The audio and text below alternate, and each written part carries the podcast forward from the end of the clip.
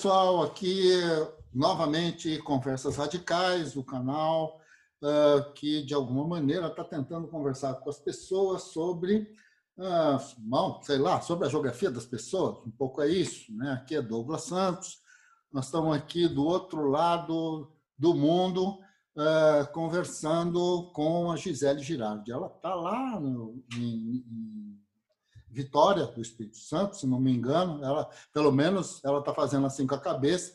É isso mesmo, ela está por lá. Uh, me parece que um pouco resguardada a biblioteca que eu estou enxergando aqui a biblioteca dela nas costas dela aqui. Uh, e nessa altura do campeonato, a Gisele é uma pessoa, digamos, eu, eu acho que conheço uns 30 anos aproximadamente, se não mais e nos conhecemos na Universidade de São Paulo e ela estava lá fazendo, acho que o mestrado. Nós nos conhecemos, ela estava no mestrado, não tenho muita certeza, na graduação ainda, né? Ok, então já faz tempo mesmo. e aí, bom, ela se apaixonou aí pela cartografia e foi, trabalhou e, bom, pesquisa nisso, dá aula na Universidade Federal do Espírito Santo e está lá já há muitos anos, lá em Vitória do Espírito Santo. A gente acha que a última vez que nos viu ao vivo e a cores foi no encontro da Associação de Geógrafos que teve no Espírito Santo. E assim, aí eh, convidei então Gisele para ela contar um pouco, falar para a gente sobre esse assunto. Basicamente, esta relação dela com a cartografia e a relação da cartografia com o mundo.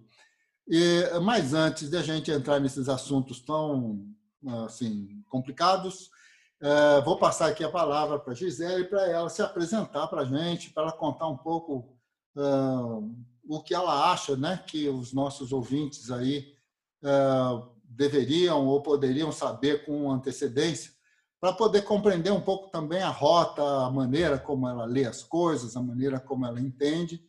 E vocês vão ver, é, bom, assim, pelas conversas que nós já tivemos nesses anos todos que a gente se conhece, o negócio hoje aqui vai pegar fogo, vai ser muito interessante. Gisele, boa tarde, muito obrigado por você ter aceitado assim esse nosso convite. Isso não é uma coisa tão simples, né? Às vezes as pessoas elas reclamam um pouco da sua timidez, você é o que parece também, mas assim, tem algumas que enfrentam, e você é daquelas que enfrenta e está aqui com a gente hoje. Nós vamos fazer esse bate-papo aqui. Gisele, conta um pouco para a gente sobre você, né? alguma coisa que você acha aí que, do ponto de vista dos nossos ouvintes e do nosso tema, seria interessante todo mundo saber com antecipação. Boa tarde, muito obrigado mais uma vez, viu? A palavra está com você. Obrigada, Douglas. Eu agradeço muitíssimo o convite. Estou aqui tremendo um pouco, um pouco de frio na barriga, mas é, tem um amigo que fala que frio na barriga é um bom sinal.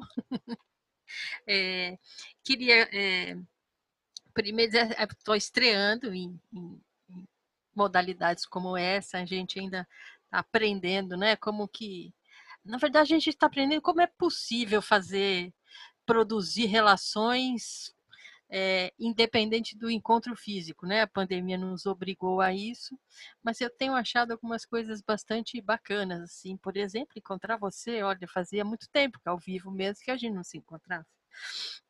É, falar um pouco da minha é, história, sem ser resumo do Lattes, não é fácil.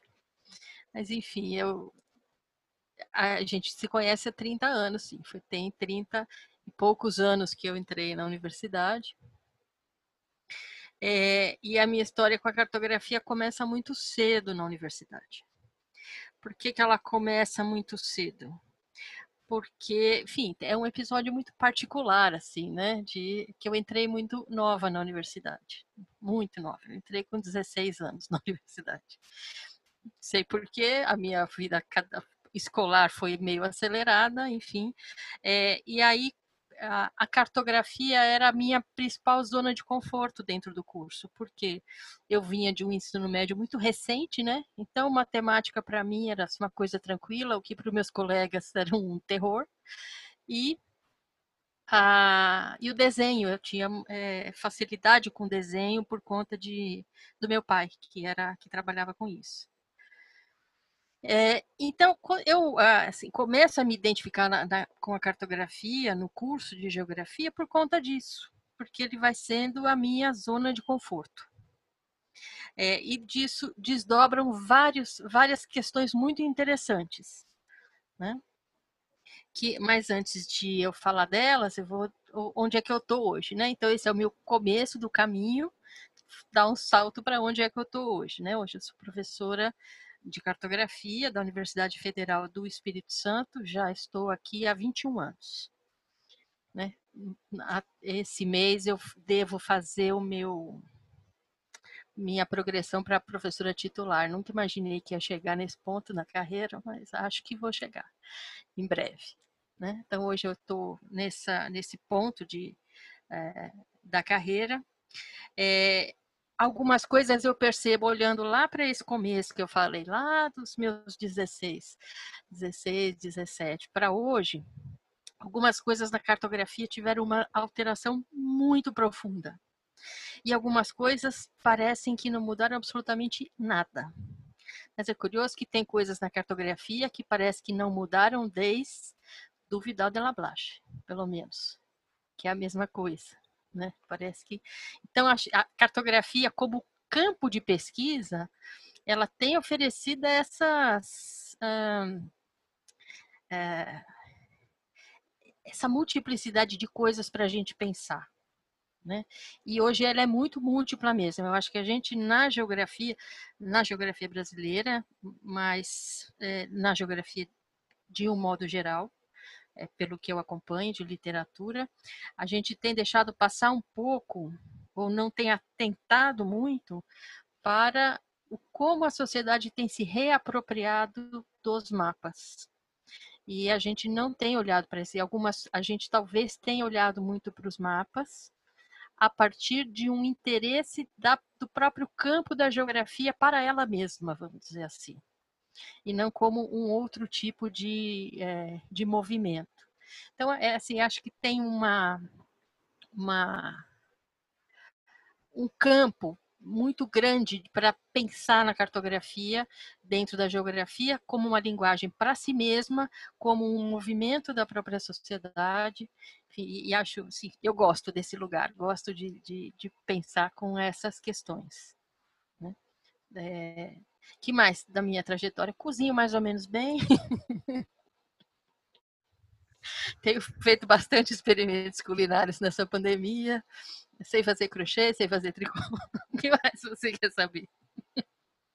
Não, eu vou o que você achar que é interessante. É, enfim, tem alguma algum tipo de é, enfim, de, de questões que atravessa, é, assim, que é uma preocupação, vamos dizer assim, que, que atravessa a minha trajetória inteira de, da pesquisa dentro da cartografia, é, é, que assim, o que exatamente a cartografia mostra? A cartografia não, o mapa. O que exatamente o mapa mostra? Essa para mim é a, é a, pergunta mais é, importante. Né? O que, que ele mostra e, e, a partir disso, o que é que as pessoas discursam sobre ele, como é que a geografia se apropria dele e diz que ele mostra X coisas. Então, é bastante, do ponto de vista da linguagem, entender essa, esse mecanismo me parece ser, e é o que sempre me, me, me perseguiu, porque a partir dessa pergunta, é que a gente vai procurar o sentido do mapa dentro da, da, da geografia se vai pensando em questões da, é, epistêmicas mais propriamente, né? Então, por que, que o mapa. É, é, é, se ele, ele cumpre esse papel, porque há uma ideia de que ele mostra X coisas, ou deixa de mostrar. Né? Então, isso vai ter a ver com toda a constituição de verdade, constituição é, dos fundamentos né? do, do discurso da própria geografia. Acho que é isso, por sim, a princípio. ok. Muito bem, Gisele. Então vamos em frente. Eu vou pegar alguns ganchos daquilo que você já falou aí, né? Espero que é, esteja aí no teu campo de, de, divisão. Acho que o, o, primeiro gancho é a ideia de que a cartografia de hoje, de, no seu uso mais comum, é, principalmente na universidade, talvez não no uso, não sei, aí você diz, mas fico pensando se isso também se, se desdobra no, no, no, uso cotidiano das pessoas que usam o Waze, que usam o Google Maps, que usam esse tipo de coisa. Mas no uso acadêmico, nessa coisa da, da, das leituras do, dos mapas, de como se faz e tal, você disse que a gente não está muito distante do Vidal de Labache. E, assim, eu diria que a gente, ah, bom, ah, acho que a gente não está muito distante do Humboldt, né? Assim, a gente não está muito distante de, de, de, de, pessoas e de produções cartográficas, geográficas e intenções. Quer dizer, a, a ideia que, que, me chamava muita atenção logo que eu entrei na universidade foi essa coisa, né? Uh, uma série de regras quase que gramaticais, né? Assim, a ideia do título do mapa, da escala do mapa, do bom, das cores do mapa, do, etc. e tal, e muito pouco uma discussão sobre o que é que você quer falar para as pessoas quando você faz um danado no mapa. Dizer, o tema propriamente dito, o como refletir sobre isso, qual é o sentido topológico da temática, né? Em que sentido isso pode ser usado. Isso realmente, enquanto eu fiz a minha graduação, uma coisa que ficou Bom, nem ficou, né? passou, né? Acho que talvez algum, alguns professores, mas não os professores de cartografia que eu tive, não é? é tiveram assim alguma coisa a dizer sobre esse assunto. Carlos Augusto Figueiredo Monteiro, por exemplo, né? Assim, algum, algumas pessoas extremamente interessantes, importantes na minha formação, o Aziz, não é? Assim, de alguma maneira, já colocando mais a, a ideia de um mapa a serviço de um tema. Isso era uma coisa importante, mas que nas aulas de cartografia isso não aparecia. Bom, de qualquer maneira, eh, eu queria, se você puder, dar uma, eh, uma desenrolada nisso, né? nisso que você colocou, nessa verdadeira faca que você colocou em cima da mesa, não é assim? Afinal de contas, né? Quer dizer, por que é que você diz isso? O que é que aconteceu? Porque se é que, que é possível identificar o que aconteceu, mas como é que você eh, identifica esse esse sintoma, digamos assim, né, da cartografia? Conta conta um pouco para nós aí o que que o que que passa pela tua cabeça, onde é que você enxergou essa confusão toda? Né? Tá bem. É... A gente é consegue perceber na produção acadêmica da geografia, que é uma coisa que durante um tempo eu fui acompanhando, assim, na verdade tem, tem orientandos que ainda fazem isso, né? Mas não é hoje, não é a minha pesquisa propriamente. Mas que são os mapas feitos pelos geógrafos, né? Então, se a gente pega é, produção, produção, vamos dizer assim, que é o, a, o que eu chamo que é a produção quente, que são de, é de periódicos, de artigo de periódicos que mapas que estão aparecendo nesses artigos de periódicos? Né? Como eles são, o que, que eles dizem, qual é o fundamento que eles trazem? Isso dá para a gente uma medida interessante de por onde passa a linguagem para a geografia, vamos dizer assim, não para quem está fazendo a pesquisa da cartografia, mas quem está fazendo a pesquisa de geografia e se apropria é, desse instrumento para o seu uso é, o que nós temos, e me parece que esse é o fundo da questão, é, são, é, vou chamar assim de um acoplamento muito bem sucedido nas pesquisas que vão lidar com o extensivo do espaço e os mapas que nós temos. E aí, desde o Vidal desde o Humboldt, enfim, desde antes. Né? Então, assim, muito simplificadamente, um mapa constituído a partir da, do espaço absoluto, dessa noção de espaço absoluto que vem lá do Descartes.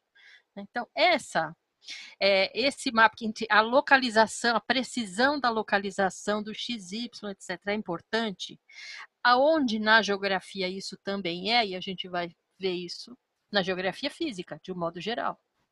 Vai ver isso nos estudos hoje em dia, né, estudos das bacias hidrográficas, e estudos que vão lidar com esta variável extensiva do território. Então, quando são esses temas, a cartografia se acopla muito, funciona muito bem, esse conhecimento todo que a gente tem. E também não é por acaso, o SIG é todo constituído a partir desta mesma imaginação de espaço, vamos para usar os termos da Dorin dessa mesma imaginação do espaço como extensão, né, como superfície, como conjunto de pontos para localização. Então é isso. Nas áreas em que este é um elemento importante para entendimento do fenômeno geográfico, o mapa funciona bem. Onde não é, você, onde estão em jogo outros tipos de possibilidades de pensar espacialidade, é mais complicado. E aí os mapas parece que funcionam como uma espécie de empobrecedor é, desse tipo de discurso, porque eles têm que é, conformar para aquilo que se é, que se concebe como cartografia, que daí já é outra conversa também. Né? Mas para o que se concebe como a cartografia ordinária, vamos dizer assim, dentro da geografia, ou cartografia temática, mais especificamente, é, é o exercício para dar complexidade para um mapa feito, é, para um mapa bidimensional, ele é um exercício difícil. Esse exercício poucos geógrafos chegam. E é interessante você ter mencionado a questão da geografia francesa. O Le Monde Diplomatique, por exemplo, tem uma expertise em fazer mapas com, este, com esta complexidade. Agora, são mapas que, se você ler ele até o final, equivale a você ter lido um livro, entendeu? É muita informação, é muita complexidade.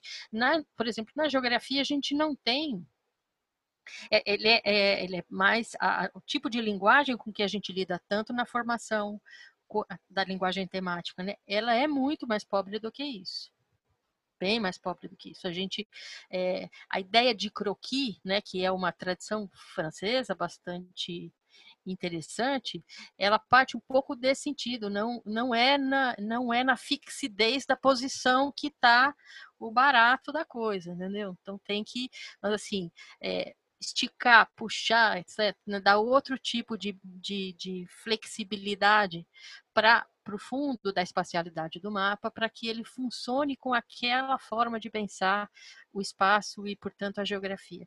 Então, tem campos da geografia que são muito. que funcionam muito bem com a cartografia que a gente já tem.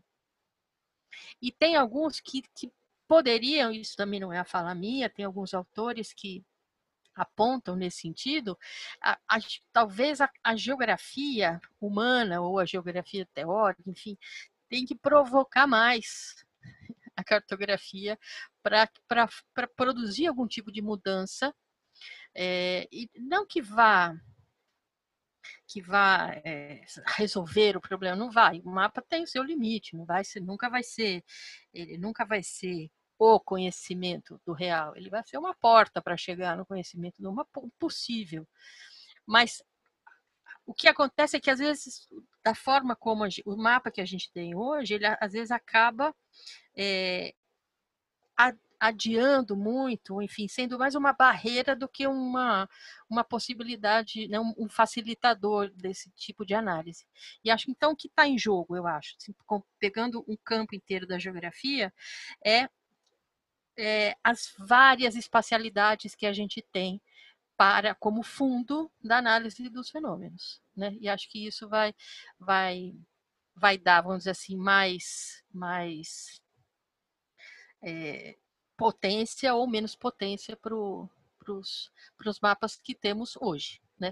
Considerando os que a gente os usuais aí da gente, carta topográfica, as bases, né, os fundamentos da, da cartografia básica, da cartografia temática, esse que é o, o mais arroz-feijão da formação da geografia.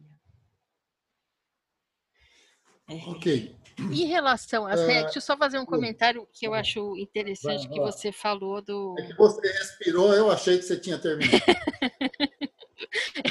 eu precisava respirar, né? É verdade. É, enfim, é, essa é uma que você mencionou na sua formação, que eu achei bem interessante, né? E que é bem é, infelizmente, bastante verdadeiro. Né?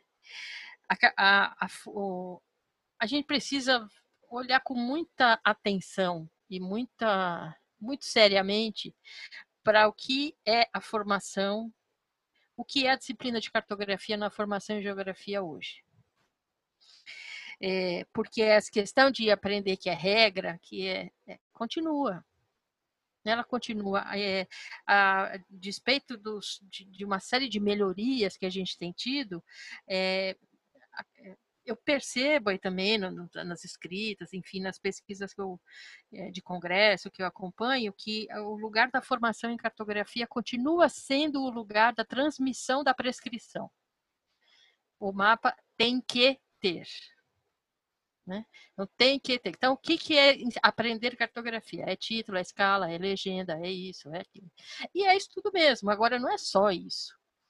É, mas isso é formatado no momento em que há uma, há uma distinção muito clara entre a ciência cartográfica e a ciência geográfica. E talvez isso seja a origem de alguns tipos de problemas nossos, né? Para dar a cartografia para se autonomizar da geografia, ela teve que falar da forma e menos do conteúdo. Era como se falar do conteúdo fizesse com que ela perdesse o seu status de ciência mesmo. Então, há um momento em que há uma cisão. E esse momento é muito claro na história, é o pós-segunda guerra mundial. Né? Então, é uma cisão efetiva, né, que quando cria a Associação Cartográfica Internacional, enfim, a própria a história dessas ciências vão mostrando um pouco disso. E aí, para que ela se é, compunha, tem que ser uma ciência da forma. O que eu acho que a geografia perdeu, aí perdeu o bonde mesmo, acho que em algum determinado momento, foi dizer, aqui não. não, aqui não é da forma, aqui é forma e conteúdo junto, aqui não dá para ser só forma. Mas na geografia acabou se reproduzindo essa questão, porque aí a cartografia na formação vira o lugar da forma, não do conteúdo. Por isso que ela é muito prescritiva. Por isso a semiologia gráfica faz tanto sucesso mundo afora, né? Ou pelo menos Brasil afora. Eu não sei se fora do Brasil ela faz tanto sucesso assim. Mas é, é que, porque vai lidar com forma, basicamente, não vai lidar com. Não interessa o conteúdo, interessa só a, é, o resultante da forma. Isso tira, e que tire da cartografia, ciência de um modo geral, tudo bem, que tire.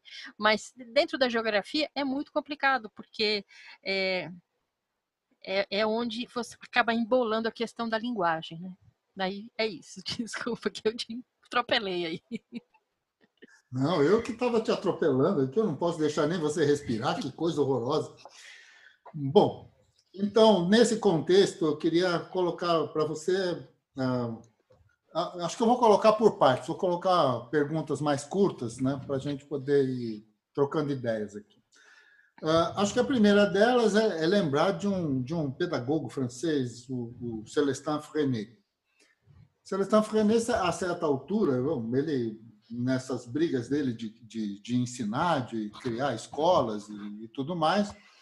Uma das coisas uh, que ele uh, acabou desenvolvendo aí, no que ele chamou de método natural, foi esse, essa, essa coisa da, da, da escrita, né? de como aprender a escrever. E aí ele, eh, num dos livros dele, ele diz assim, que se a criança tivesse que aprender a falar, aprendendo primeiro as regras gramaticais da língua, não falaria jamais, né?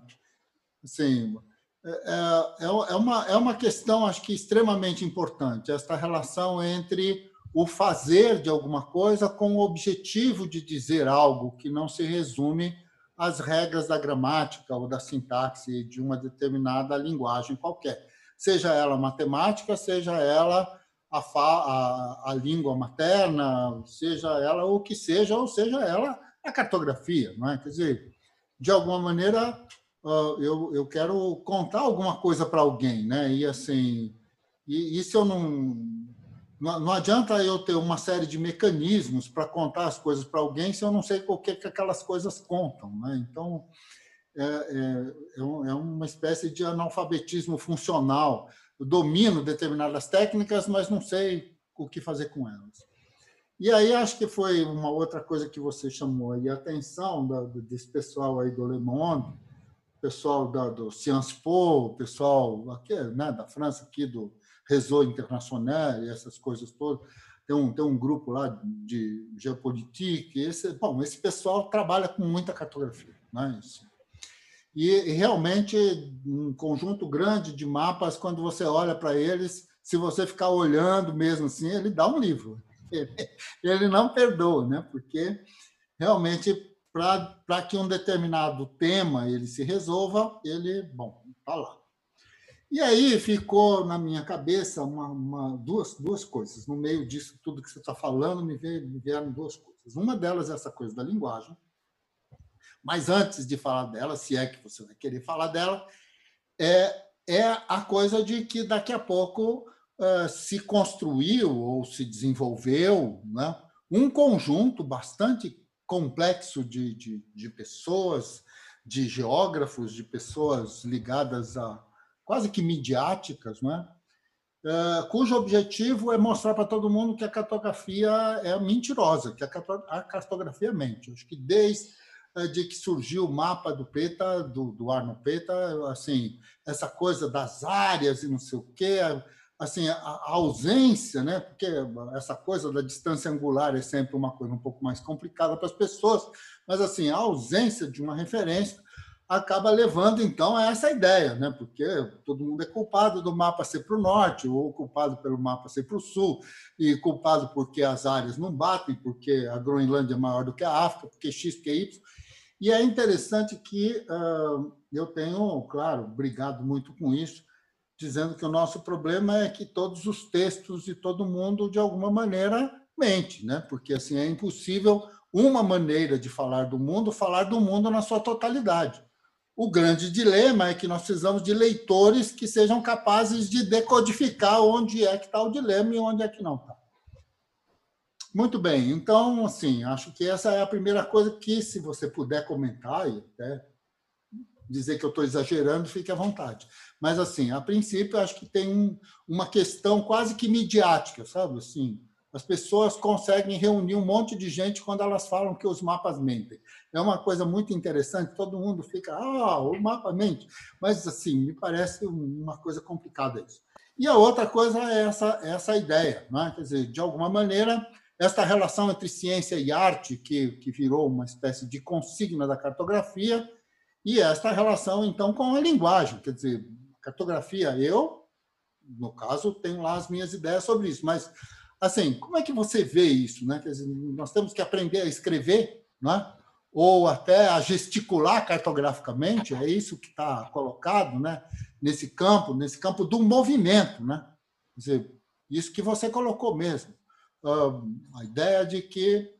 E, e aí, para encerrar a minha, a minha pergunta e para devolver a palavra para você, que eu acho que eu, como entrevistador, às vezes falo demais, mas assim Existe hoje uma tecnologia muito diferente de quando a gente entrou na faculdade. É? Quer dizer, a ideia de colocar um, um movimento nos mapas é, é uma coisa mais uh, razoável, não sei se mais fácil. Se, se pedir para eu fazer, eu não domino esses programas, não sei como fazer, mas de alguma maneira é uma possibilidade, talvez até maior. Como é, como é que você. Ah, bom, eu devolvo a palavra para você, você fala o que você achar que, que seria interessante a gente falar desse assunto todo. Beleza. Vou começar pelas mentiras né, do mapa. E, talvez a primeira questão que a gente tenha que fazer é, é que aqui dá a impressão que é, né? Que o mapa traz, é, ele é possível que ele traga uma verdade.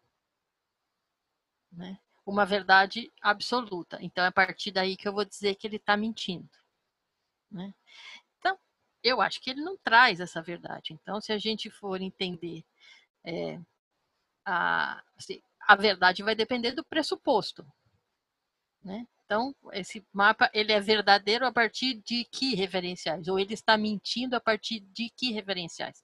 Porque se a gente não faz essa, esse raciocínio, o erro geopolítico dos, né, dos, dos caras maus, tarará, ele é a mesma coisa que um erro de escala. Então, não é. Enfim, a gente precisa é, é, primeiro entender, acho que não existe uma verdade.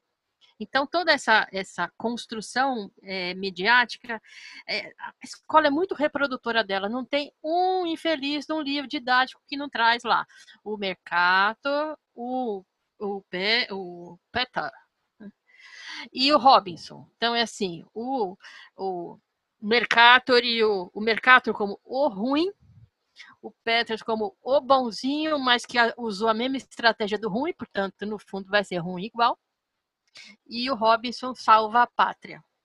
Porque não é nenhuma coisa e nem a outra, né? Um distorce ângulo, um distorce área e o outro distorce as duas coisas, mas ao distorcer as duas coisas parece que está mentindo menos.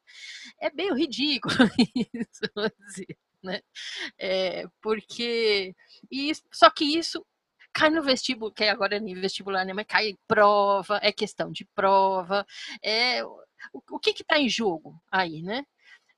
Está em jogo é a construção da imagem do mundo, assim como qualquer outro texto, serve a determinados interesses.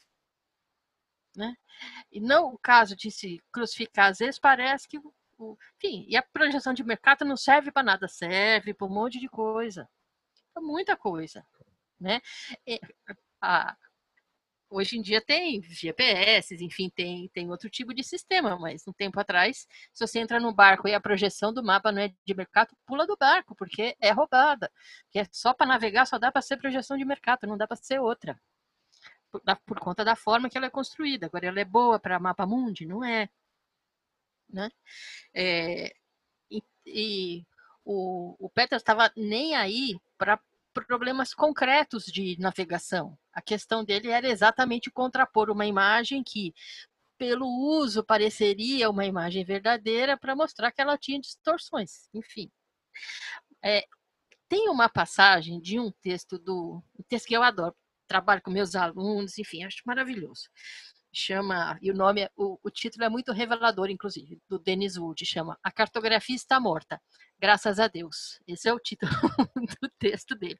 Maravilhoso. E aí ele vai, vai discutindo um determinado ponto do texto exatamente isso.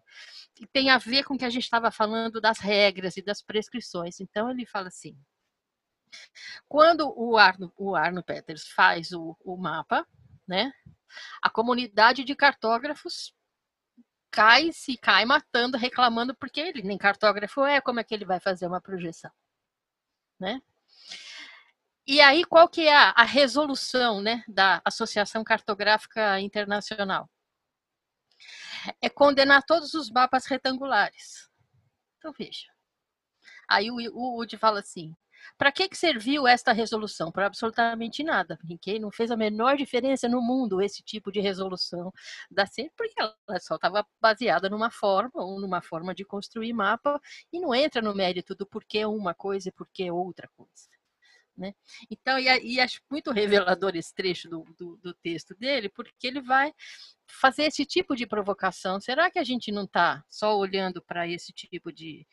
Ah, é verdade, é, não é fazer esse maniqueísmo aí com essas imagens do mundo e, e tirando o foco do exatamente o que está sendo discutido, né? É, o, o Mike Momonier tem um livro, né, famoso, Como Mentir com Mapas. Esses dias teve uma live, inclusive, é, de um colega com esse título, né? É, às vezes dá a sensação né, que é que é midiático mesmo, né? Dizer que o mapa conta mentiras. É, eu acho que um, a gente e aí tem que tomar cuidado, por exemplo, um mapa feito, que é o exemplo que eu trabalho aqui, com, que é um exemplo local. Um mapa feito pela antiga, né, Aracruz Celulose, das áreas indígenas sem escala é erro. E aí, por que, que ele é um erro? Porque você tira a informação de qual é o tamanho da área indígena e qual que é o tamanho do, da, do, do confrontante com a, a área da empresa. Então, isso é um erro. Você não pode dizer que é só um, uma opção técnica. Não, não é. Isso é um erro mesmo. Porque dentro daquela linguagem, dentro daquele propósito, você.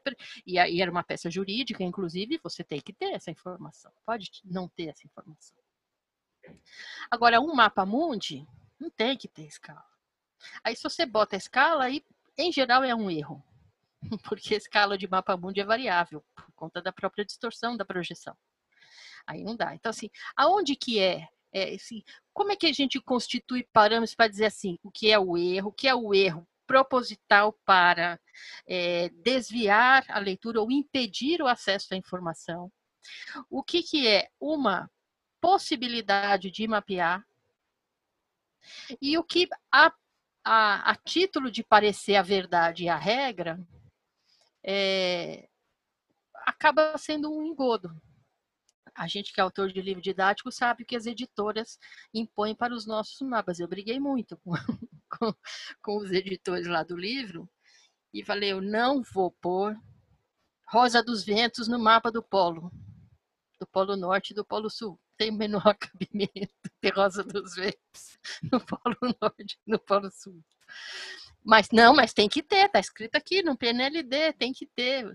Não é bem assim, né? Vamos, vamos pensar o que essas coisas. Até porque todas essas regras também têm sentido, têm propósito. O que é, é assim, empobrece é você dizer tem que ter ponto e não diz o porquê. Não, é que é isso, né? É aprender a regra da língua antes, de, antes da fala. Né? Eu tenho trabalhado com a ideia é, que de é, mapeamento como direito humano. Né? Você pega lá o, a Declaração dos Direitos Humanos, uma delas é a possibilidade de expressão e você ter válido, né, ter é, é a possibilidade de expressar a partir daqui, daquilo que é possível. É, e tem autores que vão dizer que uma das coisas que nos fez ser humanos, lá, os, os Homo sapiens, vira, vira, fizeram eles virarem sapiens, é exatamente a capacidade de coordenar movimentos pelo território, que alguns autores vão chamar isso de impulso de mapeamento. Né? Não é o mapeamento, não é o desenho propriamente, mas é um entendimento de, do meio. Né? Como, então, veja, isso está na raiz da nossa Constituição como humanos. Quem é que pode dizer o seu mapa está errado? Errado porque a partir de um, de um é, A partir do que se pode falar que o mapa do outro está errado? Essa é a questão. Né? É, então, é, entender essa questão do erro na cartografia acho muito importante é, para conseguir fazer essa distinção. Onde eu digo que o mapa do outro está errado porque ele não se parece com o meu, onde eu digo que o mapa do outro está errado porque ele não segue o que eu acho que deveriam ser os parâmetros da ciência cartográfica, que é ter título, escala, legenda, darará. E é, é, entende? Então a gente vai é, precisa ter essa pensamento crítico, né? Vamos dizer, pensamento crítico não é outra coisa que senão você investigar os pressupostos e como é que se constitui as verdades a partir dele. Não funciona diferente na cartografia, é igual, é a mesma coisa. Então é, é um, é, um, é uma linha interessante para a gente talvez é, revalorizar ou dar alguns insights na geografia para a cartografia. Entendeu? O que é esse erro? Porque realmente essa, é, essa esse midiático do que o mapa mente, é, às vezes é só para dizer a, o mapa mente e a semiologia gráfica salva, entendeu? Assim, a semiologia gráfica ela é objetiva, não é, ela é monossêmica, ela não tem ambiguidade. Então, faça o mapa na semiologia gráfica, você jamais estará mentindo. Não, né? Eu acho isso muito e é um caminho Mentiroso. muito fácil de a gente encontrar, inclusive na literatura, né? Em artigos, enfim. Que, é, enfim, mas é, acho que você já viu também essa, essa conversa aí na, na frente. Na relação a, da ciência e da arte, é... Eita, nós. Até amanhã nós vamos ficar conversando aqui. Porque. Por onde que vou começar? Enfim, a primeiro pensar assim, por que cartografia é ou tem uma arte? Né? É, quanto mais se avança, isso bem simplificadamente, só para não explicar muita conversa, é, mas conforme você avança na ideia de que a cartografia é uma técnica, a arte vai sendo empobrecida como arte e vai virando uma determinada estética para a valorização daquela do resultado daquela técnica. Então, tem gente que vai dizer: ah, o que é arte na cartografia? Ah, é o, ter uma, um, uma harmonia do título, do tamanho das letras e das cores, enfim, vai falar de alguns aspectos estéticos do mapa, mas só na medida em que eles facilitem ou melhorem a transmissão da informação. Então tem uma, uma espécie de lógica utilitária da arte para o mapa aí, não é? E que isso é uma abordagem possível da, cartografia, da arte com a cartografia, da qual eu não concordo, inclusive. Né? É,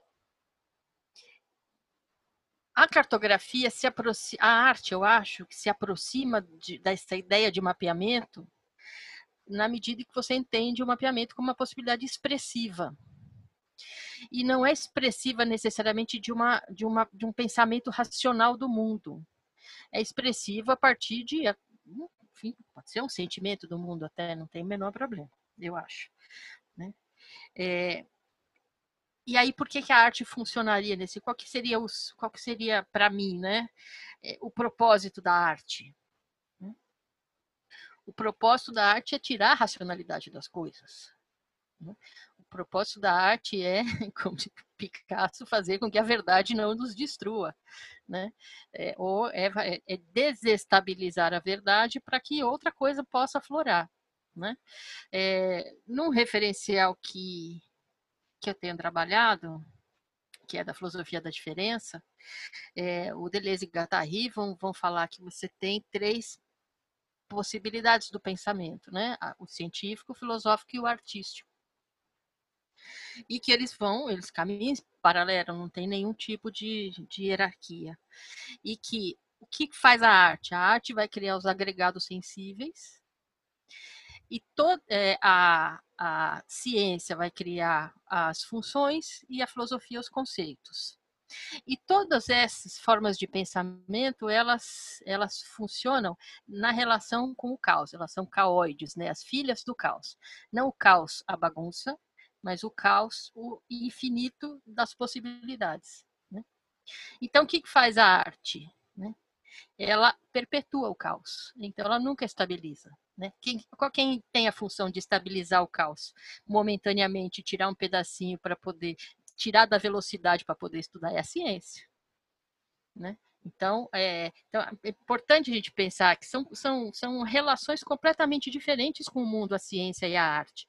Então, quando eu falo que a cartografia é ciência e é arte, opa, tem que tomar cuidado. Quem é que eu tô, quem é que eu estou empobrecendo, a ciência ou a arte? Em geral, se empobrece a arte. Se coloca a arte como sendo um é, é, numa função utilitária né? Só, só até aqui. Ah, não, como a arte começa a bagunçar as coisas aqui, eu não quero mais, não. Né? Eu gosto muito e tenho estudado, é uma, um dos temas que eu tenho estudado recentemente, mapas feitos por artistas. Porque a, no contemporâneo, a disseminação do mapa, por conta das tecnologias, inclusive, né, que você mencionou, tecnologia hoje não é para a geografia, a tecnologia é para a sociedade inteira. Né? Então, essa tecnologia de produção de mapas é tão disseminada que ela virou fácil matéria-prima de artista e faz umas coisas muito geniais. Para não são mapas para é, transmitir um conhecimento absoluto, são mapas para problematizar a espacialidade, o que é um outro barato. Né?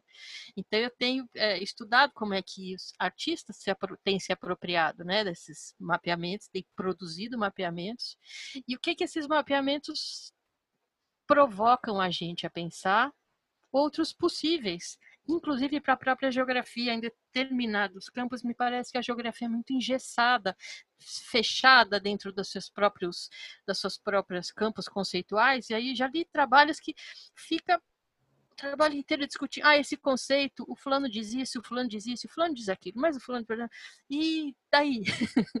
e falta, né, parece, um, um, um, um salto, né, para aquilo fazer ganhar outro tipo de sentido. Acho que falta muita criação na geografia. A geografia ela está muito é, muito engessada. Enfim, acho que tem a sua própria história, tem elementos que foram é, é, constituindo isso, mas eu é, acho que a gente precisa muito arejamento. É, e, e, assim, ler, olhar os mapas dos artistas tem me, me, me, é, me ensinado muita geografia. muita geografia. É muito é, interessante a gente entender. E daí você fala assim, é, mapa fora da, da geografia acadêmica, ele tem hoje, por conta dessa disseminação, uma riqueza infinita, muito grande. É muito rico o campo da cartografia, o campo do mapeamento.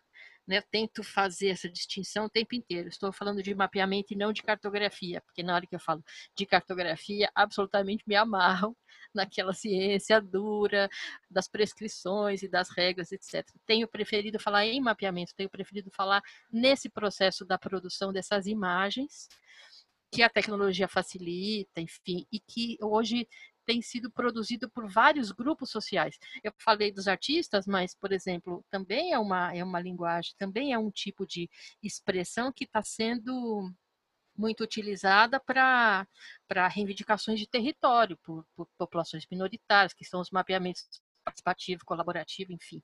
Tem um monte de denominações né, para esse tipo. É, o, o, mapa tem sido um instrumento de ativismo muito importante. Tem uns exemplos aí na, na, na, Espanha que eu acho maravilhosos, né? A, a, o Fadaiá, a cartografia do Estreito, nossa, são geniais os mapeamentos que são feitos. Eles, eles claro que eles vão problematizar aquela própria situação que está sendo mostrada, enfim, mas estão, ao mesmo tempo estão é, dando para estão dando para a gente o recado assim, olha, essa cartografia já não está funcionando mais essa que vocês estão fazendo aí na geografia, né? Enfim, acho que é, é importante a gente ter esse olhar. Agora eu vou respirar. Ok. Bom, é, acho que é, eu, eu, tenho, eu tenho me confrontado, tenho me defrontado com uma série de, de questões com relação a isso. Né? E uma delas é justamente dizer que escrever um texto é uma relação entre técnica e arte, né? Quer dizer, um, texto artisticamente mal escrito, ele é ilegível, né? Ele pode ser até correto do ponto de vista gramatical, mas ele é insuportável do ponto de vista da leitura. Então, ah, uma, uma, uma coisa Bom, eu acho que, que se, se, você diz nós vai, nós fica e quem escuta entende, eu acho que está tudo ok. Né? Se não, existe, eu, talvez, na, procurando uma resposta para esse mapa que está errado, acho que duas. Uma que ele pode ser uma fake news, fundamentalmente, para a linguagem moderna seria isso. Esse mapa da Aracruz que você comentou, ele é clássico nesse sentido, mas ah, o, outro lado da, da coisa né, é que uh, é preciso saber se aquilo, a mensagem que eu quero passar, se ela está lá, não é? E se de alguma maneira o leitor que recebe aquela mensagem ele consegue compreender aquilo que eu quero dizer. Então tem um conjunto de questões que estão associadas a essa a essa relação e tal, que não é necessariamente funcional porque muitas vezes aquilo que eu quero dizer é um poema, né? Assim, muitas vezes ele tem um outro sentido. E eu, eu tive aqui, como você sabe, eu, eu andei trabalhando com essa relação entre a cartografia as noções de espaço e a fragilidade do conceito de espaço na, na geografia, que é uma coisa de uso extremamente comum, mas extremamente pobre, né? no sentido bem brutal do termo mesmo. E, e certa vez, depois que eu, que eu publiquei o livro A Reinvenção do Espaço, essa coisa toda, alguns anos depois eu estava aqui em visita, eu estava como turista aqui na Espanha, aqui em Madrid, e fui visitar o, Museu Thyssen, que fica aqui bem próximo do, do Museu uh, do Prado.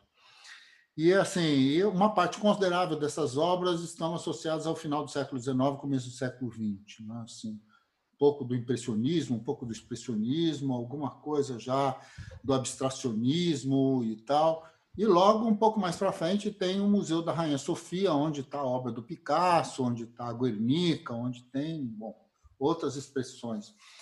E aí, assim, me chamou muita atenção esse, uh, com, no, caso do Museu Thyssen, uh, esta relação entre luz e sombra e, o, problema das cores, né? Assim, e esta relação com a profundidade e que de alguma maneira estabelece um problema com a ordenação, esta, esta relação entre uma ordem que é absolutamente desordenada para quem vê, mas que te pega, não é? Quer dizer, que você fica ali, você nem sabe às vezes por que, que você está tanto tempo olhando para a mesma coisa, né? Mas assim, acho que é interessante este papel né? no, no próprio texto do Reinvenções do Espaço. Eu cheguei a pesquisar e acabei escrevendo lá o papel da arte como a grande da, da música, da, da, da, pintura, como uma grande revolucionária no século XIII, XIV, até para as nossas noções de espaço e tempo, do que construiu a sociedade burguesa e tal. Então, acho, acho nesse sentido, uma coisa extremamente interessante, né? Quer dizer, é, é um problema, qualquer coisa que você escreva, você pode escrever de forma a enganar as pessoas, isso de forma deliberada ou não portanto, esta relação entre quem escreve e quem lê, quem, quem cartografa e quem, quem, bom, quem mapeia, né, como você está colocando, que eu achei interessante sua, uh, bom, a sua, a sua observação né, de, de mapeamento, acho que é uma ideia interessante, porque foge da ideia de uma simples, ou se é que isso é simples, mas de reduzir né, esta leitura do mundo a uma engenharia, né? quer dizer, assim, que é uma leitura extremamente complexa, mas reducionista sobre vários aspectos. Né? Então, acho que aí tem um, tem um campo muito interessante para a gente desenrolar e, e, tudo mais. Muito bem. Bom, nesse sentido, você chegou, uh, uh, acho que num ponto que para nós aqui é, é, é interessante, né? porque no final das contas, ontem ainda estava conversando com uma pessoa pelo aí pelas em função das redes sociais entrou em contato comigo e tal. E aí é, estávamos conversando e ele estava falando do uso que ele está fazendo daquele mapa que está no, no, no, Reinvenções do Espaço, que é aquele mapa TO, aquele mapa do, do, do do século IX, acho, se a minha memória não falha, e, e, que ele tem trabalhado isso com as crianças, né? essa ideia da terra plana, essa coisa tal, e que isso tem provocado muitas crianças. De um lado, porque uma parte da, da, da sala se sente uh, empoderada de informações para poder entrar nessa discussão. De outro lado, uma quantidade considerável de alunos que vêm das igrejas pentecostais e coisas desse gênero e que chega ali e se sente acuado dentro de um, de um processo bastante complicado que é esse, não é? Quer dizer, esta, esta relação uh, que, que envolve a noção de verdade, né? Quer dizer, como é que assim, como é que nós estamos nos relacionando com isso? E estamos vivendo no Brasil uma situação bastante, uh, não diria que estranha, mas talvez peculiar, não é? Uma coisa que está relacionado justamente a esse confronto, esse confronto com se você toma vacina ou não, se você toma cloroquina ou não, se você assim, outro dia conversando com uma pessoa por telefone, uma pessoa razoavelmente bem informada, aí levantando essa coisa de que os, os os hospitais estariam falseando a identificação dos mortos por coronavírus para poder ganhar mais dinheiro. E eu ficava perguntando, mas como é que será que eles fazem isso? Que sentido tem isso? Né? Quer dizer, no final das contas. Bom, mas ok, tá, é uma coisa muito louca tudo isso. Né? E, e essa coisa da, da, cartografia enquanto um dado. Eu, eu, no meio dessa minha conversa com você, eu queria colocar então duas coisas para a gente se ver, se você achar possível comentar. Uma delas é que eu, mais ou menos um ano, um ano e pouco, será que foi tudo isso? Bom, não sei mais, eu estou começando a ficar velho, estou começando a perder essas noções. Uh, mas eu recebi pela internet e achei muito interessante um material cujo título em português seria algo em torno de Isto Não É um Atlas. Não sei se você viu isso, uh, que são esses mapas colaborativos, essa coisa toda, uh, feito por povos da floresta, povos ribeirinhos, bom, indígenas e, bom, assim, favelados, a marginalidade do mundo, né? fazendo uma cartografia cujo objetivo, de alguma maneira, é se autorretratar e, enquanto se autorretrata, denunciar suas próprias condições dentro desse jogo, os limites dessa linguagem. Eu fiquei muito interessado nessa história, que, assim, onde a ideia de escala, a ideia disso, a ideia daquilo, ela se, se subsume, digamos assim, à, à própria temática e ao objetivo dos seus autores, coletivos ou individuais. Isso é isso não importa, né? Assim, então achei uma coisa bastante interessante enquanto um movimento. Né?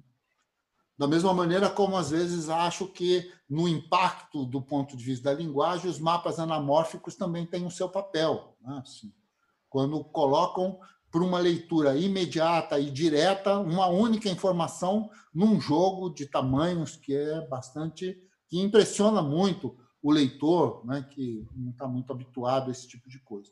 Por outro lado, é evidente que o mapa do Mercator não havia uma intenção do mercado de enganar ninguém, muito pelo contrário, né? Assim, ele vende junto com o seu mapa uma planilha com as correções de, né, dessa relação entre ângulo e distância linear e, e tudo mais. Foi parar, inclusive, no Tribunal de Inquisição em função desse tipo de coisa. Uma pessoa absolutamente genial e que cria aquilo 50 anos antes do, do, do Descartes. Né? Quer dizer, o, assim, é, é esta noção de que existe uma perfeição, que é a figura geométrica, e sobre essa perfeição eu vou colocando a Terra, uma noção absolutamente dessa burguesia nascente, né, que vai, acho que um pouco alguns séculos depois vai virar o Newton, vai virar o Kant, né? vai virar esse, esse tipo de coisa mesmo, né? que esse tipo de pensamento né? do mundo vazio, onde eu vou colocando as coisas dentro dele, de um, né? essa coisa. E, é, e, é, e, é, e acho que, de alguma maneira, tudo isso acaba virando também a possibilidade de eu imaginar que a ciência é pura opinião. Falo o que eu estou com vontade. Não. Então, no meio desse jogo, vira essa confusão geral que a gente está metido. Então, assim, para ser bem mais objetivo e não, não, colocar você numa armadilha muito muito armadilha, né? Assim, muito complicada, mas assim, bom, de um lado existe a necessidade, não é? De que as pessoas se apropriem das linguagens para que elas possam falar sobre o mundo. Esse é um lado da coisa. E é justamente nesta contradição entre as pessoas e o mundo em que essas mensagens vão sendo construídas. Né? De outro lado, existe um, uma formatação uh, das linguagens, no sentido da matematização generalizada de uma parte delas, e algumas, como língua, a, língua, a oralidade, né? assim, sob controle. Você não pode falar essa palavra porque ela está errada, aquele, bom, aquele acento, tudo, toda a paroxítona tem um acento. Eu me lembrei disso, a minha professora de primário falando isso para mim. Mas, assim, de alguma maneira, assim, esse regramento, sem o regramento, é? mas, uma, de alguma forma, nos apropriamos do regramento a serviço de algo, a serviço de uma determinada mensagem, a serviço de uma coisa. Então, assim, esta mediação, Gisele, assim, como é que você vê isso? Né? Quer dizer, você está aí com um monte de alunos, muito provavelmente um ou outro já entrou na sua sala de aula falando de pós-verdade ou alguma coisa parecida com esse tipo de, de, de maluquice, não é? Quer dizer, como é que... Jesus, nem sei o que dizer, só apelando para Jesus mesmo neste mundo, mas assim, uh, como é que você lida com isso? Qual, qual que é a relação que você vê nisso, se é que, que tem, sei lá. Queria que você comentasse um pouco, se for possível. Tá bem, vou tentar. É... Vou começar por umas. Não, vou começar dizendo assim, ó. O Reinvenção do Espaço devia ser leitura obrigatória nos cursos de cartografia. Só que ao fazer isso, os professores de cartografia iam pirar. então, por isso que eles não fazem, por isso que eles não leem.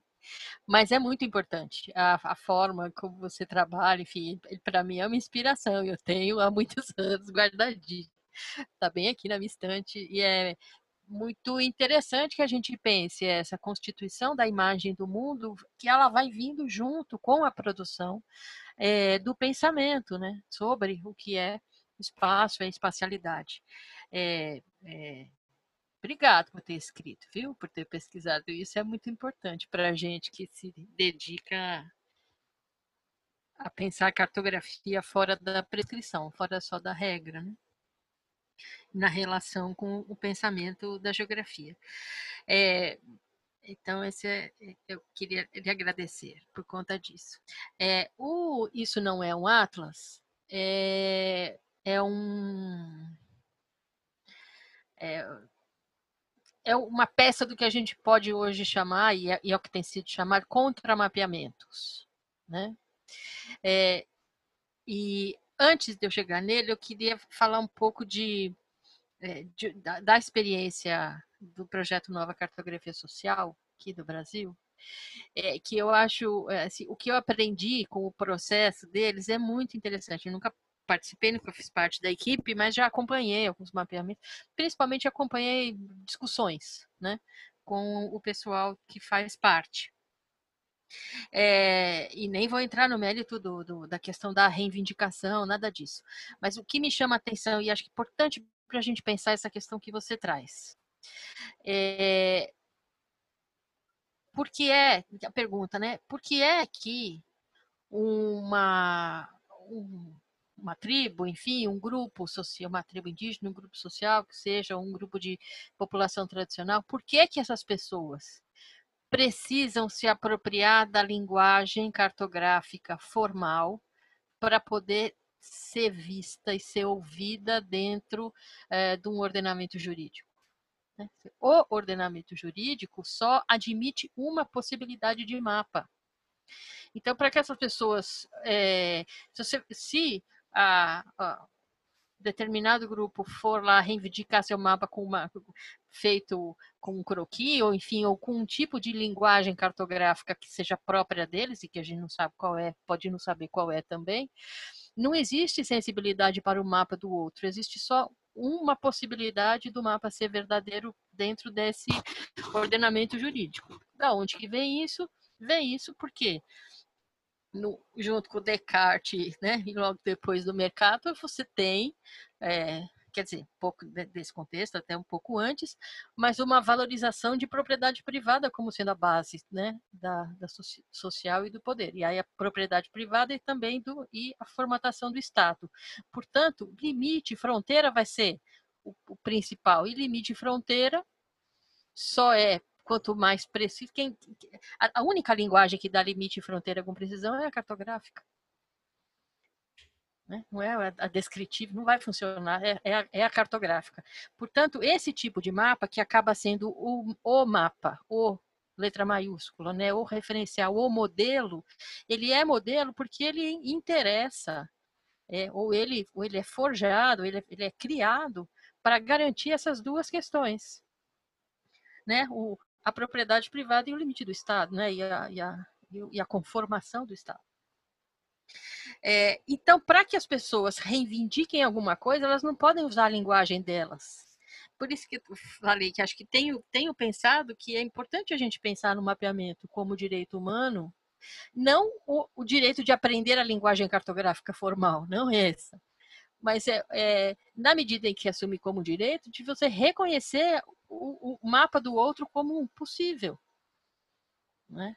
Não você obriga, o que a gente obriga? Eu fiz essa pergunta para várias pessoas aí do projeto Nova Cartografia Social.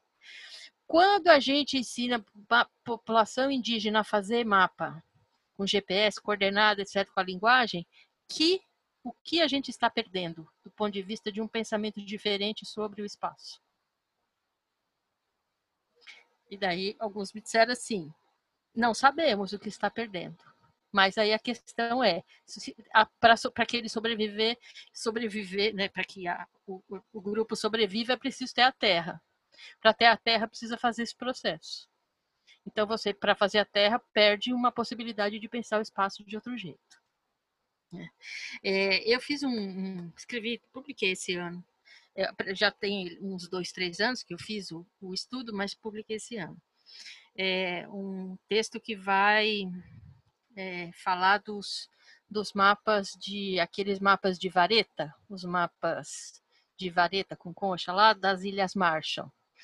Isso é interessantíssima a história que atravessa aquele mapa. Aquele mapa tem mais conhecimento, a produção daquele mapa tem envolvido nele conhecimentos de ondulatória é, de três, dois séculos, um século, enfim, antes do Newton um século, um século não, um milênio quase, né?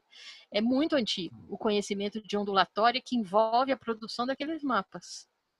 Mas eles tiveram que ser classificados como primitivo, né? artesanato. Tem uma, tem uma série de formas de você, em nome de uma determinada forma de pensar, o, o, o espaço, portanto, o que é o mapa verdadeiro, certo, etc. E, e, e, o mapa do outro você não considera. Né? E, é, eu acho que aí é, assim, as pessoas precisam de apropriar da linguagem, então a gente precisa assim, por que é que a gente tem que se a pessoa tem que apropriar da linguagem? É, mas em que medida essa apropriação da linguagem implica em perda efetiva de outras formas possíveis ou de outras, outras linguagens possíveis. Né? O contramapeamento, o chamado contramapeamento, vem muito, tem muito a ver com essa questão. Né? Então, como é que está se. É, que, que, é, que é a mesma raiz aí do projeto Nova Cartografia Social. Vou falar com o poder na língua que o poder entende. Portanto, vou falar do meu território no, com mapa, com coordenada, com escala, com isso, porque isso o poder vai dizer é um mapa.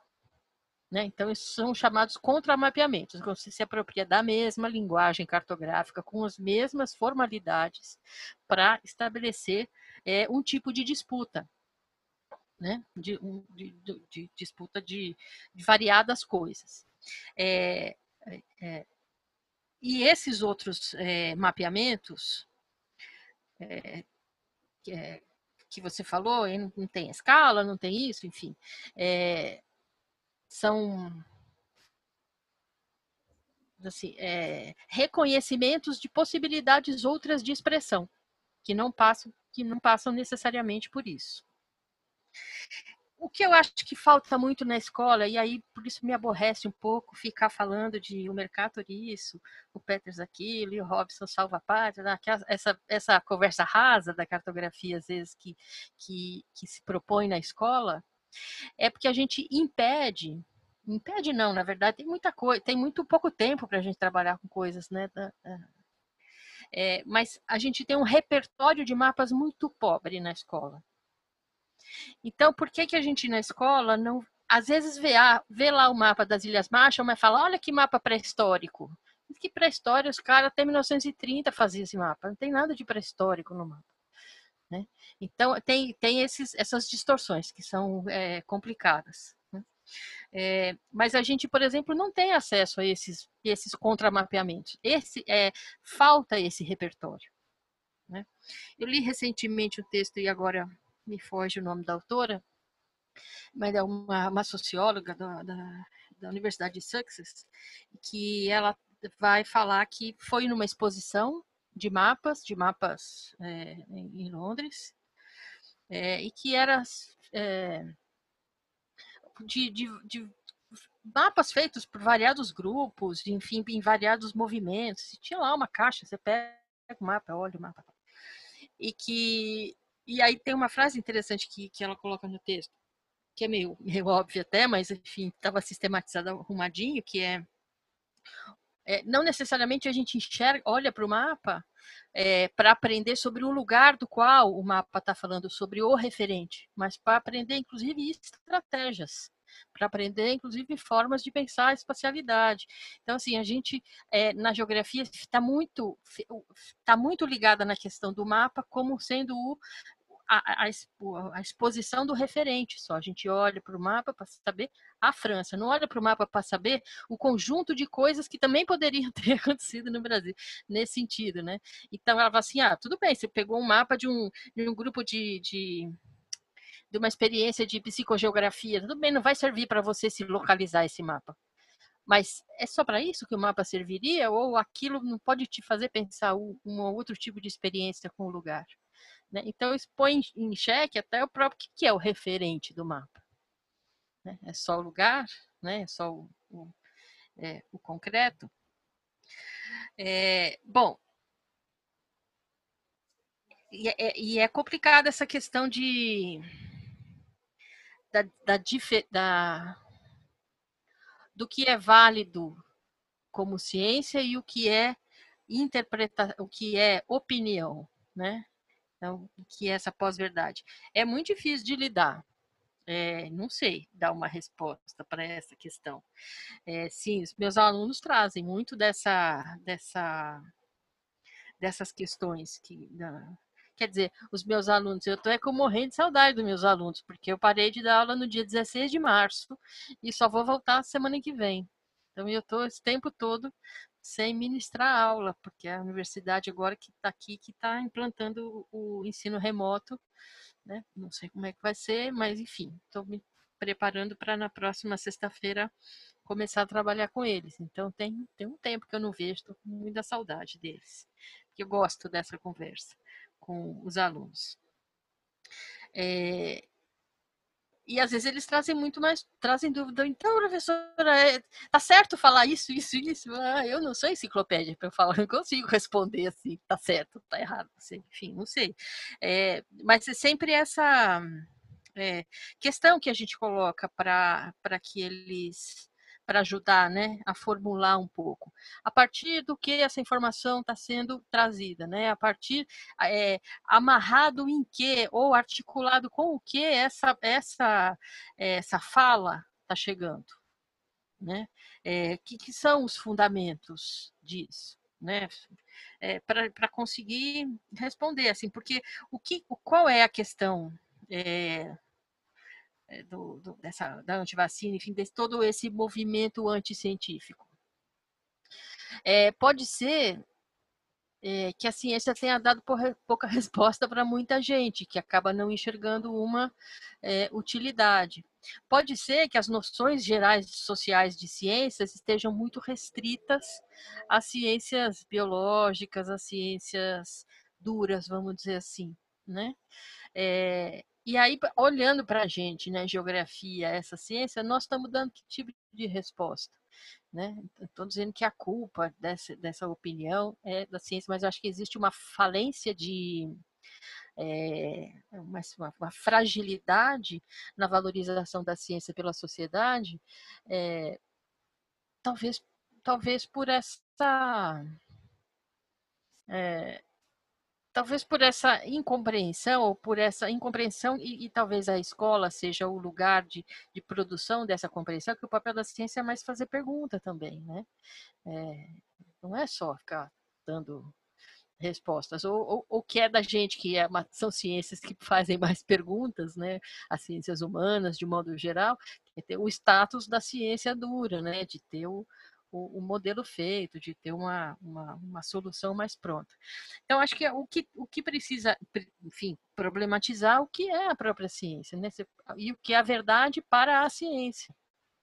Né? Tudo bem, a verdade para a ciência é sempre provisória, é sempre é, variável no contexto, tem sempre um monte de coisa. Tudo bem, então tem que aprender a lidar com isso. Né? Acho que a gente. O, o conteúdo corrido da escola básica, e cada vez mais corrido, porque todo mundo quer botar o seu campo do conhecimento lá para ser reproduzido na escola, que aí é outra conversa, mas enfim, esse corrido muito da escola, ele acaba sendo produtor de, de coisa muito rasa, né? E acaba dando é, nisso, em certa medida, né? Então, assim, os argumentos muito rasos. A gente tem tempo de pensar na escola, parece. Né? Ok, respirando? Muito bem. Gisele, nós precisamos aqui começar a nos despedir, despedir dos nossos ouvintes, despedir e fechando aqui o nosso, nosso programa. Né? Uh, acho que, assim, antes de mais nada, acho que realmente toda essa discussão que você colocou vai, vai, me coloca numa situação, acho que bastante confortável, digamos, né? Confortável nesse desconforto que é pensar o conhecimento, que é pensar né, a ciência e coisas desse gênero.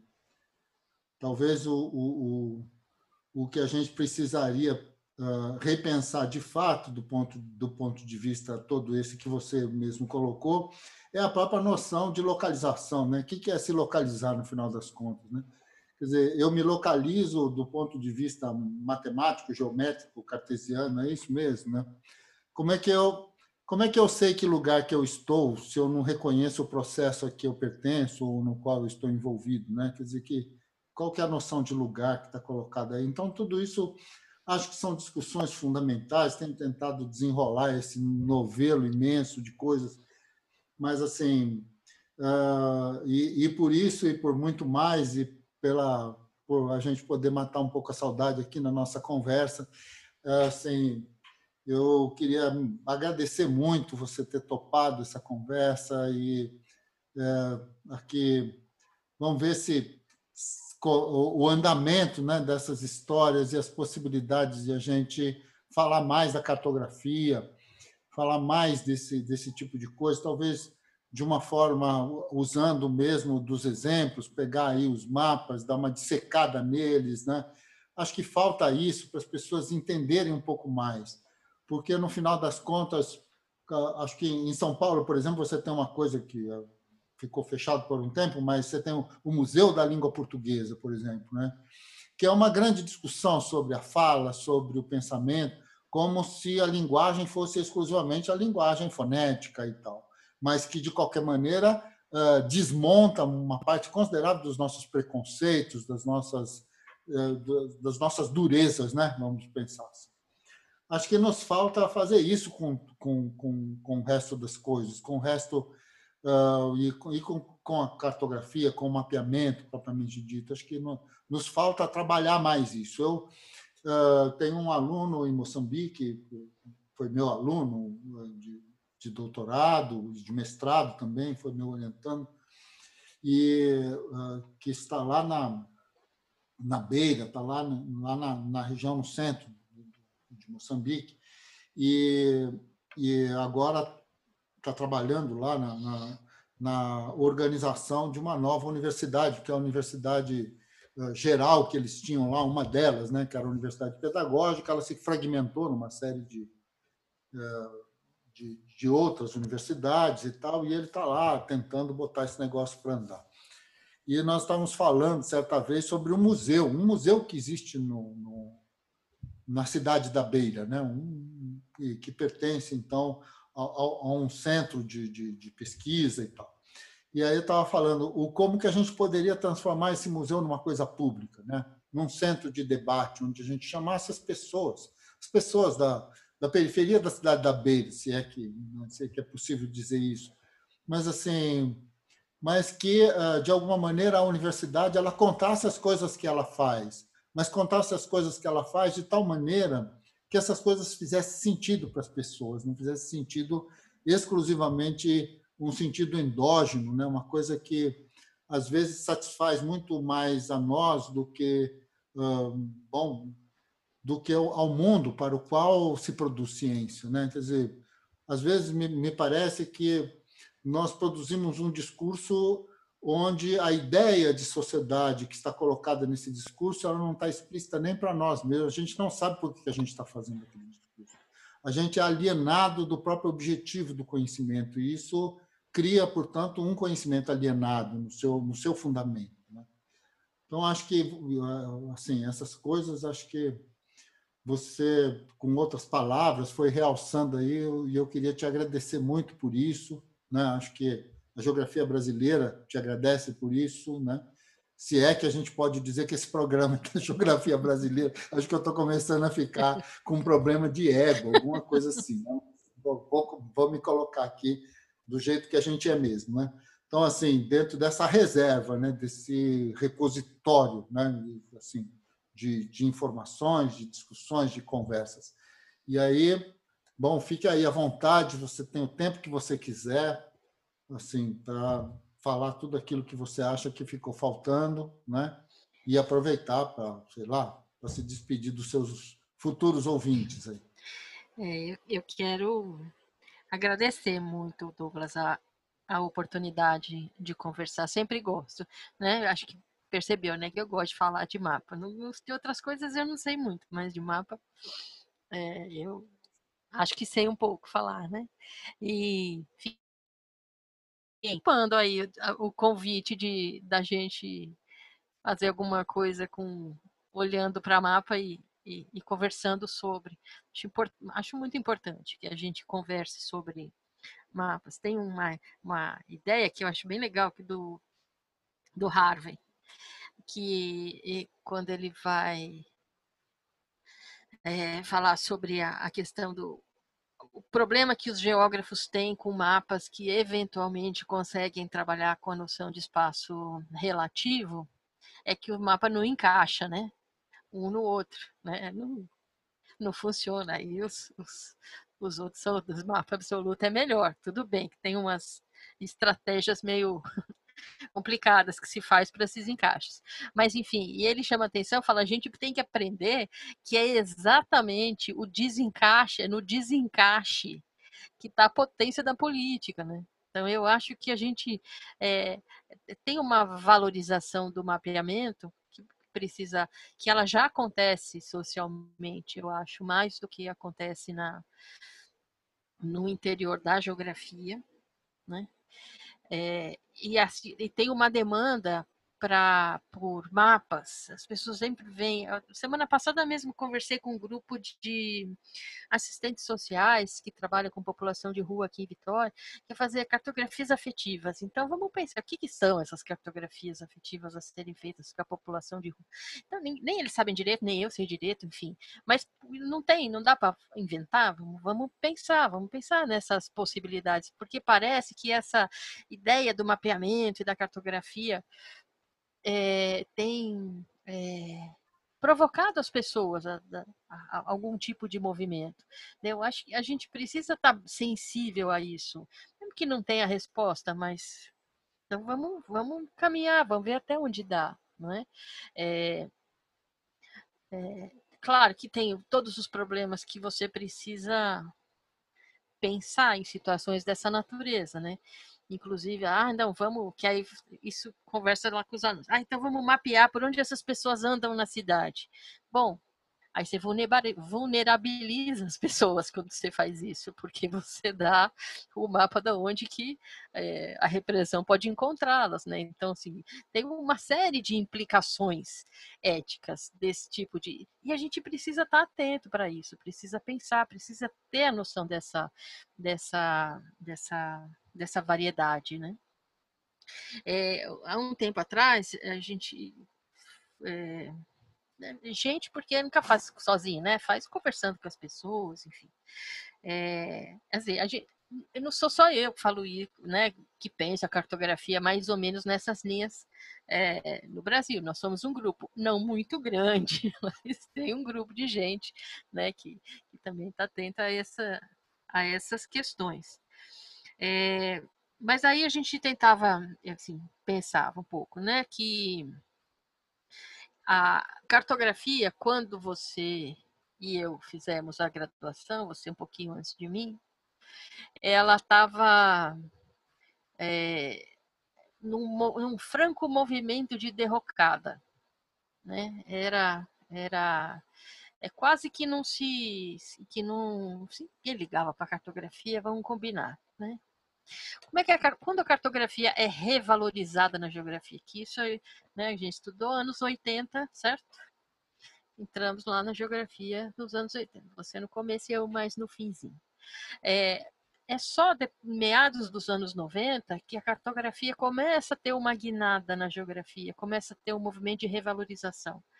E que esse movimento de revalorização vai se dando por dois caminhos. Né? Um caminho do ensino da geografia, que é quando a cartografia escolar ganha, ganha visibilidade, ganha existência, principalmente a partir dos PCN. E o SIG, que vai, que está, né, o Sistema de Informação Geográfica, toda essa conversa que é mais ou menos contemporânea. Então, aí para os anos 90, florescem, vamos dizer assim, duas. É, é, ressuscita de duas formas a, a, a, uma cartografia que estava. É, eu me lembro, por exemplo, do, que eu enfim, tinha como eu falei no começo, né? Tinha facilidade com a cartografia, então me dava bem, fazia, sabia fazer as contas de escala, darará. e ao mesmo tempo estava na GB, né? Foi um pouco quando a gente se encontrou. Estava na GB. E aí alguns professores falavam assim, e estava no centro acadêmico, como é que você do centro acadêmico da GB faz cartografia? Como se fosse assim a coisa mais incompatível do mundo. Ou eu era é quase que, né? É, é quase que uma traidora da causa gostar de cartografia, porque tinha um peso muito grande, até do próprio é, do peso do exército, né, na produção de mapa, enfim, tudo tem um, um imaginário, até como discutir um pouco isso no, no doutoramento. Mas esse ressurgimento da cartografia, né, essa esse, esse flor, reflorescimento da cartografia na geografia, que foram se dando por essas duas é, vias, né, da, da, tecnologia, do SIG, etc., e da cartografia escolar, é, ela, ela foi, as duas foram criando os seus próprios engessamentos. Então, acho que hoje o que a gente ainda está precisando de uma de um raciocínio. E tem avanços, não estou dizendo que não tem, tem avanços nessas duas áreas, avanços importantes. É, mas é preciso que a gente é, é, entenda que nenhuma e nem a outra fizeram um diálogo muito eficiente com a geografia ainda. Né? Ela, foram valorizadas enquanto, inclusive enquanto é, fazeres dos geógrafos, né, e dos, e dos prof, geógrafos, geógrafos, professores e professoras de geografia, há uma valorização de um fazer, uma valorização social, inclusive, mas que isso ainda não implicou numa reflexão mais, é, mais vigorosa né, da implicação disso para a própria geografia, né, para a produção. Então, a gente é, olha para cartografia escolar e, às vezes, ela é, é, é no penúltimo congresso de cartografia, fiz com meu, um dos meus orientandos de doutoramento um, uma provocação desse, desse tipo, né? Que é isso.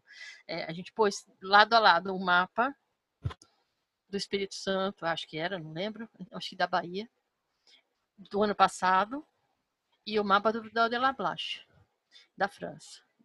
100 anos, a gente achou exatamente uma diferença de 100 anos entre um mapa e outro. E o mapa é igual. Mesma cor, mesmo né, a mesma diferença político-administrativo, os mesmos tons, tons pastéis, enfim. Então, existe uma, uma coisa que a cartografia escolar também acaba reproduzindo, e não estou fora disso, o meu Atlas também é igualzinho, desse jeitinho também. Não é? Tem uma estética que a gente se habituou na cartografia. Talvez a gente tenha que se desabituar um pouco dessas imagens para conseguir é, produzir outro tipo de, é, de movimento. De toda forma, eu acho que é, é um bom lugar para estar, né? Esse conjunto de, de, de questões é muito rico, assim, não dá para parar de pensar. É muita coisa para pensar, né? Isso é bom, né, para gente de, de ter. Então, sempre a, a, oportunidade de falar dessas coisas, né? Desses, desses diversos, desses múltiplos desafios e desses é, dessas potencialidades e também desses limites que a cartografia vai, vai é, impondo, né, pra, de alguma maneira, eu acho que é, é muito, fico muito feliz de poder compartilhar e de conversar um pouco sobre essas coisas que me nas quais eu constituí o meu mundo e o meu trajeto aí dentro da geografia. Né? Por isso eu, eu agradeço muitíssimo. Gostei, agradabilíssima tarde com você. Gostei demais. Ok, ok, Gisele, até um outro dia. Vamos conversando, manda notícias, né? textos, coisas que você vai produzindo aí que a gente gosta de ler, vai mandando aí, que a gente vai trocando ideias, não é? E vamos aprendendo junto, vamos ver até onde a gente chega, até onde a gente aguenta, não é? Porque isso é uma briga de anos mesmo, isso aí precisa de muita energia. Querida, um beijo grande, viu? Prazer em te ver. Dá um beijo no pessoal aí, os amigos em comum que a gente tem. Né? Dia que eu estou mandando deixar. lembranças. E, bom, estamos aqui. Como eu sempre digo, eu já estou começando a me repetir muito. É, essa, essa coisa mesmo da idade é uma coisa terrível. Mas, assim, eu acho que é uma coisa, uma verdade interessante, que é o fato de que aqui a gente só bebe vinho nacional e que fica a casa aberta, né? Assim, Morrendo de inveja. É, não, venha, o dia que puder, a gente está, está aqui, não é? E vamos, então, continuar essa conversa em algum boteco, que a cidade de Madrid tem mais boteco do que qualquer outra coisa. Pelo tá menos. tudo aberto aí agora ou ainda está. É, é, abriu tudo, agora já está começando a querer fechar tudo de novo. Bom, vamos em frente, vamos ver qual, até onde a gente vai. Gisele, um beijo, viu? Obrigado, brigadíssimo Nada. mesmo. Até mais. Terça-feira que vem a gente vai estar tá no ar, ok? Terça-feira de manhã. Mas eu aviso você, tá bom? Beleza. Até mais. tchau. tchau. tchau.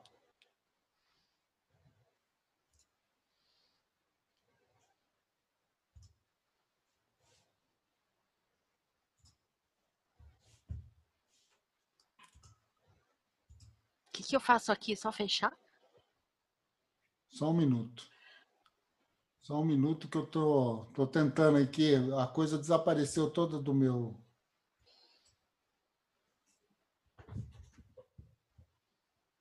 Do meu negócio aqui, eu não estou conseguindo nem desligar.